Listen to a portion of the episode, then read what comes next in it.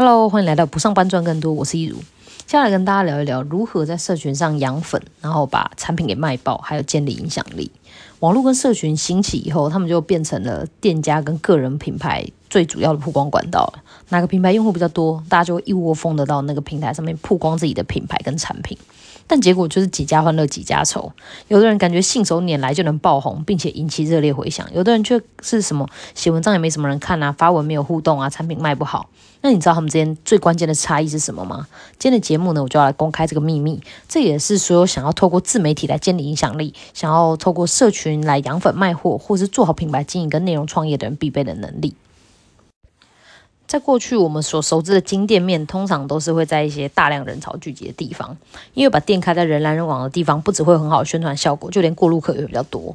但现在人的行为模式开始发生改变了嘛？我们的注意力都在手机上面，不论是搭车、走路、吃饭，都在划手机，所以线上曝光就变成了兵家必争之地。不论是商家还是个人品牌，都需要曝光，因为大量的曝光呢，就容易。让观众对你有印象，有印象就有熟悉感，有熟悉感就有信任度，有信任度就会有机会把他们变成你的粉丝或者是客户。那这个道理大家都懂啊，也拼命在做，但为什么效果就是天差地远呢？答案是因为在线下的时代，曝光方式是在好的位置开店，或者是购买大型广告看板这种无差别式的宣传，你没有办法选择谁会看到你的资讯，所以只能尽可能找人多一点的地方来增加几率。但是在线上曝光就不一样了，数位广告让我们开始有了选择受众的主动性，你在。下广告的时候，你可以选，你可以选择你希望谁看到这个资讯，他的年龄、性别属性跟需求等等。就算你不花钱买广告，现在大数据每天都在追踪我们的使用记录跟分析我们的喜好，所以他也会自己推荐给我们他觉得我们可能会感兴趣的内容。假如你今天搜寻了跟赚钱有关的文章，他就会开始推送给你跟网络赚钱、网络行销、自由工作者、呃创业之类的相关内容。在这样的情况底下，如果你在社群媒体上做无差别宣传的话，不止不会卖爆，还有可能会造成反效果，因为你把只对特定族群来说有价值的资讯推送到所有人的面前，当然会有很多人不感兴趣啊。举例来说，呃，假使假使你是一个在贩售缓解经痛的药的厂商，在以前的年代，你可能就会买电视广告或者是路边的广告看板，经过男生看到了，大概就会觉得哦，这跟他没什么关系，然后就忘了这件事。但如果在社群媒体上曝光这样的，呃，资讯无差别的传送到所有人面前，那可以想象得到，除了没有精通问题的女生之外，男生看到这个广告一定很傻眼。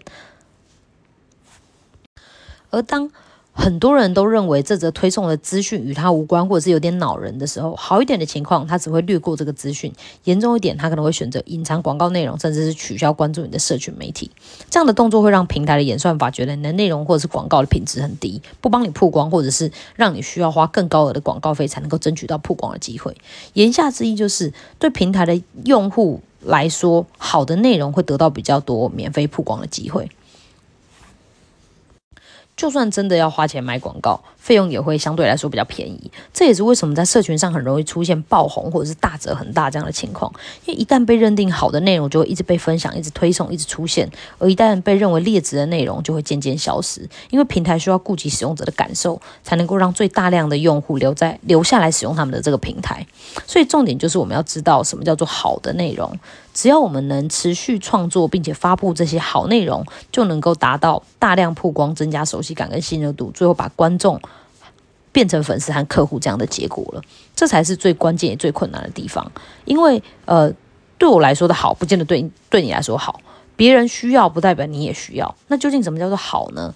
答案就是有运用受众思维产生出来的内容。所以没错，在社群上圈粉、把产品卖爆的关键，就是拥有受众思维。那什么是受众思维呢？简单来说，就是在创作内容或者是文案的时候，明确知道你是在写给谁看，他们处在什么情况，有什么迫切需要解决的问题或者是痛点，他们在意些什么，关心什么。透过你的创作来让受众感觉你是在对他们说话，你很了解他们，你能帮他们说出他们心里的想法，而且你有能力帮他们解决他们的问题。想用自媒体来建立影响力，或是达到其他目的。呃，就要知道自媒体不是在自己的地盘抒发自己的感受，发一些自嗨自爽的内容，而是以媒体的思维来写受众关心而且需要的内容。内容好不好，并不是创作者说了算，关键不是在于你有多用心准备，你的用词有多精确，你的观点有多多独特，而是在观众看完了以后，有没有从中获得收收收获，还有一些启发跟他有没有找到他想要找到的答案。一篇写的超华丽完整而且有深度的文章，如果没有帮助观众解决他的困扰的话，那对他而言那就是没有价值的。真正的戏剧效果，并不是让演员，并不是演员流眼泪，而是能够让观众落泪才是。因为前者只是演技，但是后者却是共鸣。所以关键不是你知道多少，你的东西有多厉害，而是你说的跟观众有什么关系，你能够帮他们解决什么问题。好内容是呃能够吸引目标受众的注意，能够提供价值，还能够引发共鸣，让对方认同的。最后做出你希望他做的行动的这种东西，那才叫做好内容。受众思维主要分成三个部分，分别是呃受众目的跟表达。第一个是受众吸引注意力，你知道你的受众是谁吗？在你知道了以后，你要如何吸引受众的注意力，让他们知道你能够帮助到他呢？了解自己的受众是谁的概念，就是知道你在跟谁对话。你试想一个情境哦，今天你搭捷运上班的时候，在很挤的捷运上面看到一个人突然大叫说：“哎，我跟你讲哦！”然后就噼里啪啦开始讲了一大堆，重点是根本没人在理他，他也没在讲电话哦。你会不会觉得他超怪的？那在这样的情况底下，他到底在讲什么，就一点都不重要了吧？因为根本没有人认为那跟自己有关啊。呃，那只是他在自言自语而已。但如果他是说，哎，那个戴眼镜穿黑 T 恤的帅哥，我跟你讲哦，这样至少会比较符，会有符合这类条件的人回头确认说，哎，他是不是在跟我讲话？是不是我认识的人？我用比较生活化的方式来让你们感受一下，没有对象的对话成效会是如何。听起来很荒谬，但是我们在社群上面就很常发这种呃，并不知道是在跟谁对话的自言自语，却期待它很有成效。我也用我自己的节目来当做例子，在决定要做之前，我第一个想到的就是说，呃，我这个是要做给谁听的？这样的人会有怎么样的困扰跟疑问？然后我找出呃我的受众。是呃厌倦了一成不变的上班生活，想要创造一个让自己更满意的职业的人，所有节目主轴都围绕在呃这样的人可能会需要的技能、面临的挑战还有担心的事情上面。那我用来吸引受众注意的就是不上班赚更多这个主题，还有跟他相关的内容跟关键字。那除了做节目之外呢，做内容、写文案甚至下标题，其实都一样的，都需要先清楚的知道你的受众是谁，这样你的东西才会有针对性，让需要的人知道你可以带给他们什么。那第二部分呢是目的，提供价值。你要达到的目的是什么？是建立品牌形象，增加粉丝量，还是想销售产品？你能够为受众提供的什么样的价值来达到这样的结果？你给的东西越有价值，就越有机会帮助你自己达成目的，这是一个双赢的结果。但是要做到这一点，就需要问自己说：诶，我提供的解答真的是他们需要的吗？他表象的需求背后真实的需求到底是什么？他最渴望能够改善的东西到底是什么？像我这期节目的目的就是希望大家如果看完觉得还蛮有帮助，就可以帮我按个赞。呃，按个爱心订阅我，或者是把这个内容分给你你们觉得可能会需要的朋友，来增加一些曝光度跟粉丝数。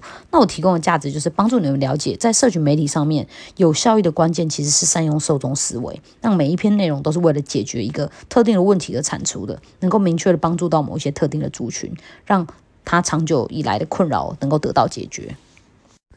第三部分呢，则是表达，要让他认同。这部分讲的是你如何运用正确的切入角度和表达方式来引发共鸣。共鸣通常会来自共同的生活体验、曾经经历过的感受，或是你很很重视跟想要追求的东西。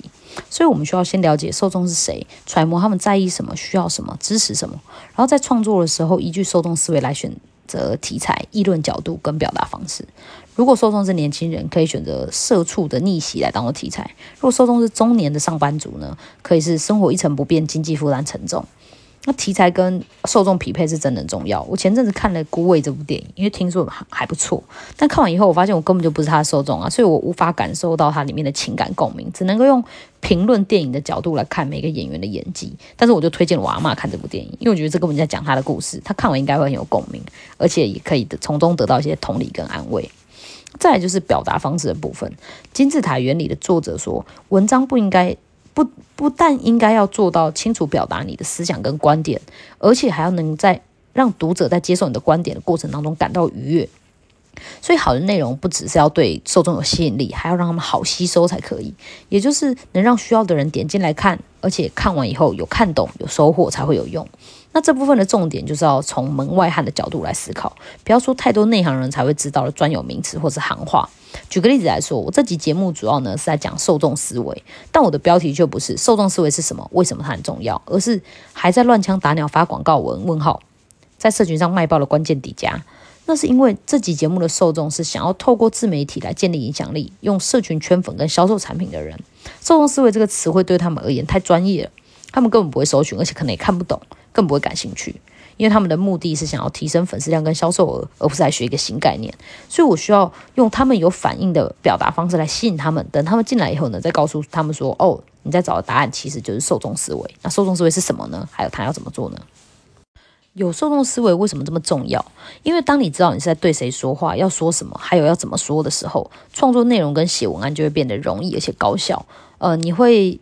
给你的受众他们真正需要的资讯，而且是用他们听得懂的方式来解释跟表达，然后只对正确的人销售。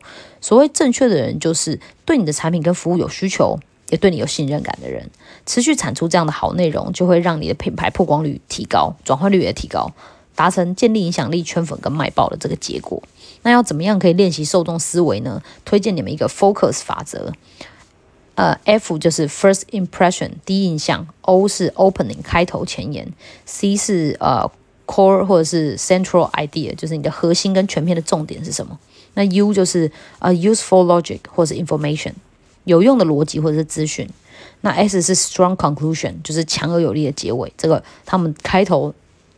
组成的字就叫 focus，把这五个环节都运用受众思维来思考一遍，根据这个架构写出来的内容一定不会太差，至少不会偏离主题。F 是第一印象，在 YouTube 影片里面指的大概就是缩图跟标题吧。好的开始可以说是成功的全部，不是一半。因为如果缩图跟标题没有吸引你受众的目光，那就算你拍的影片再好，里面有黄金也没有用，因为没有人知道啊。所以。